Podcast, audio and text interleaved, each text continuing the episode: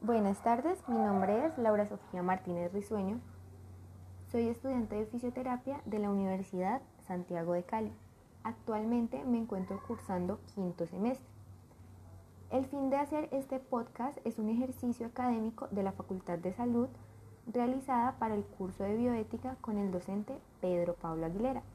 En este podcast hablaremos sobre el mal abordaje en pacientes que encontramos diariamente.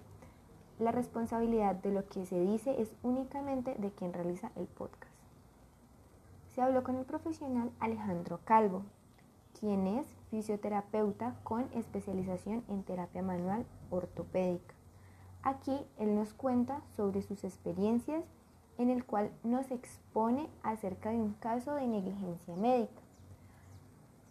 En este punto se le hicieron tres preguntas a este dicho profesional, que fueron cuál fue su percepción ante el caso de negligencia que le llevó cuál fue su pensamiento crítico ante esta situación y cómo él intervino como profesional.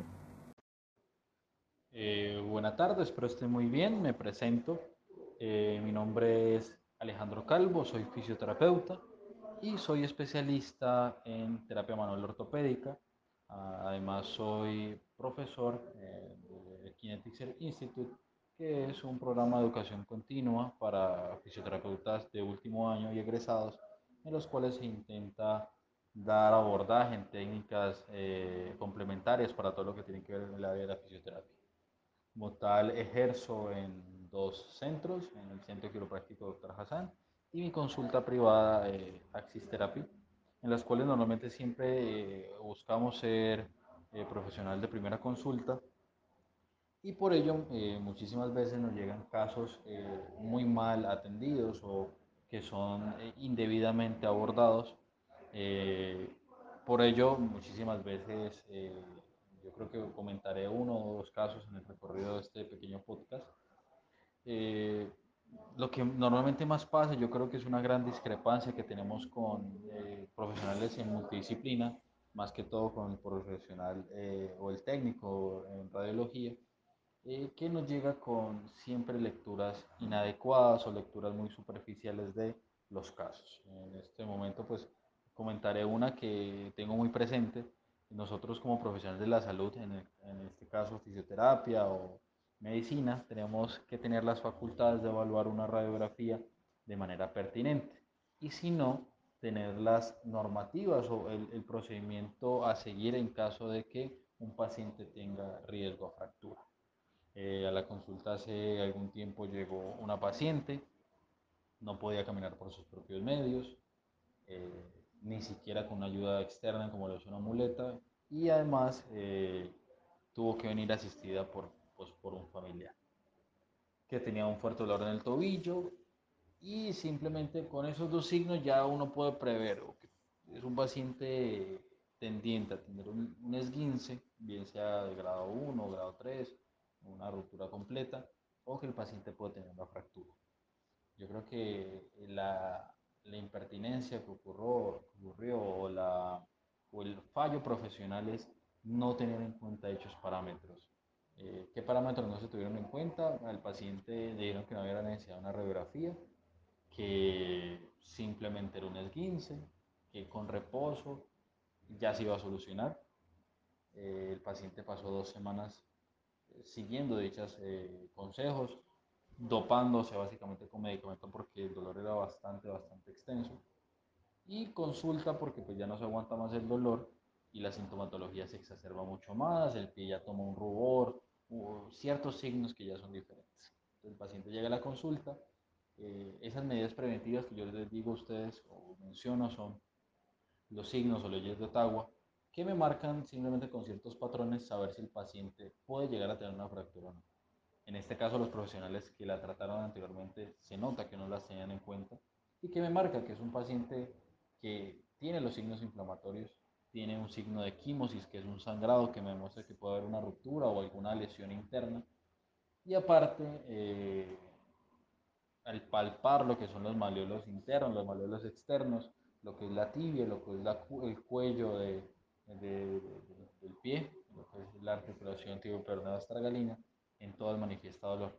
aparte pues son unos trazados muy específicos, todos me los manifiesta positivo y además eh, es muy notorio cuando Ottawa dice que eh, el paciente no puede dar más de tres pasos por sí mismo y evidentemente el paciente viene caminando por, eh, no viene caminando por sí solo, sino que viene asistido. Entonces simplemente con esas pautas yo creo que es algo muy básico para yo poder determinar que el paciente necesita una radiografía porque tiene un gran riesgo de tener una fractura. Evidentemente me llega con estos signos, yo creo que la consulta demora unos 5 minutos porque es evidente eh, se envía y, el paciente tiene una fractura del cuello de, de pie hace más o menos unas tres semanas. Tenía fracturado parte de la fíbula, el astragal estaba mal posicionado, entonces también era una luxufractura. Y como te digo, pasa como una negligencia bastante grande por el profesional no estar eh, informado. Eh, muchas veces uno piensa como profesional que al estar en estas situaciones uno tiene que intervenir, pero hay veces yo creo que se resume mucho en la frase de que el mejor tratamiento es el que no se hace. ¿Cómo interviene como profesional teniendo el criterio suficiente para saber que ese paciente estaba mal diagnosticado, había estado mal abordado y aparte estaban eh, negándole la capacidad de poder indagar un poco más? Y como les digo, el, el tratamiento era pésimo, es una sintomatología que se puede haber exacerbado eh, por el tiempo que no fue intervenir. Entonces yo pienso que ese es el que hacer nosotros como profesionales, saber los criterios que un paciente necesita el momento de, de, de ciertas condiciones eh, o ciertas perspicacias que yo tengo que tener referente a ciertas condiciones.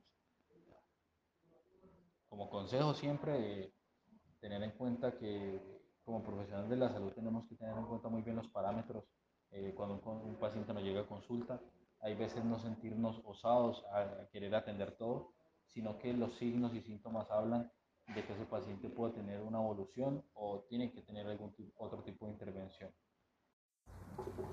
Bueno, entonces para concluir, esta fue una de las experiencias que este profesional nos cuenta desde sus vivencias, desde lo que ha experimentado, desde lo que ha sentido, desde lo que ha hecho para mejorar esta parte de esta negligencia. Hay que tener en cuenta que estas negligencias son muy comunes en el día a día, se ven muy presentes en la vida diaria. Como estudiante, pienso que en muchas partes del mundo se ven diferentes tipos de negligencia, ya que puede ser por una imprudencia, un error de intervención quirúrgica, un error diagnóstico, una prescripción inadecuada de medicamentos. También se pueden encontrar faltas de consentimiento informado a los mismos pacientes, Pueden haber errores en cirugías estéticas, que esto es como el boom que se ve ahora. Em, pueden haber infecciones hospitalarias y muchas veces son incontrolables. También pueden haber lesiones perinatales y las sufridas por la madre en un parto. También encontramos como en transmisiones post-transfuncional de enfermedades infecciosas.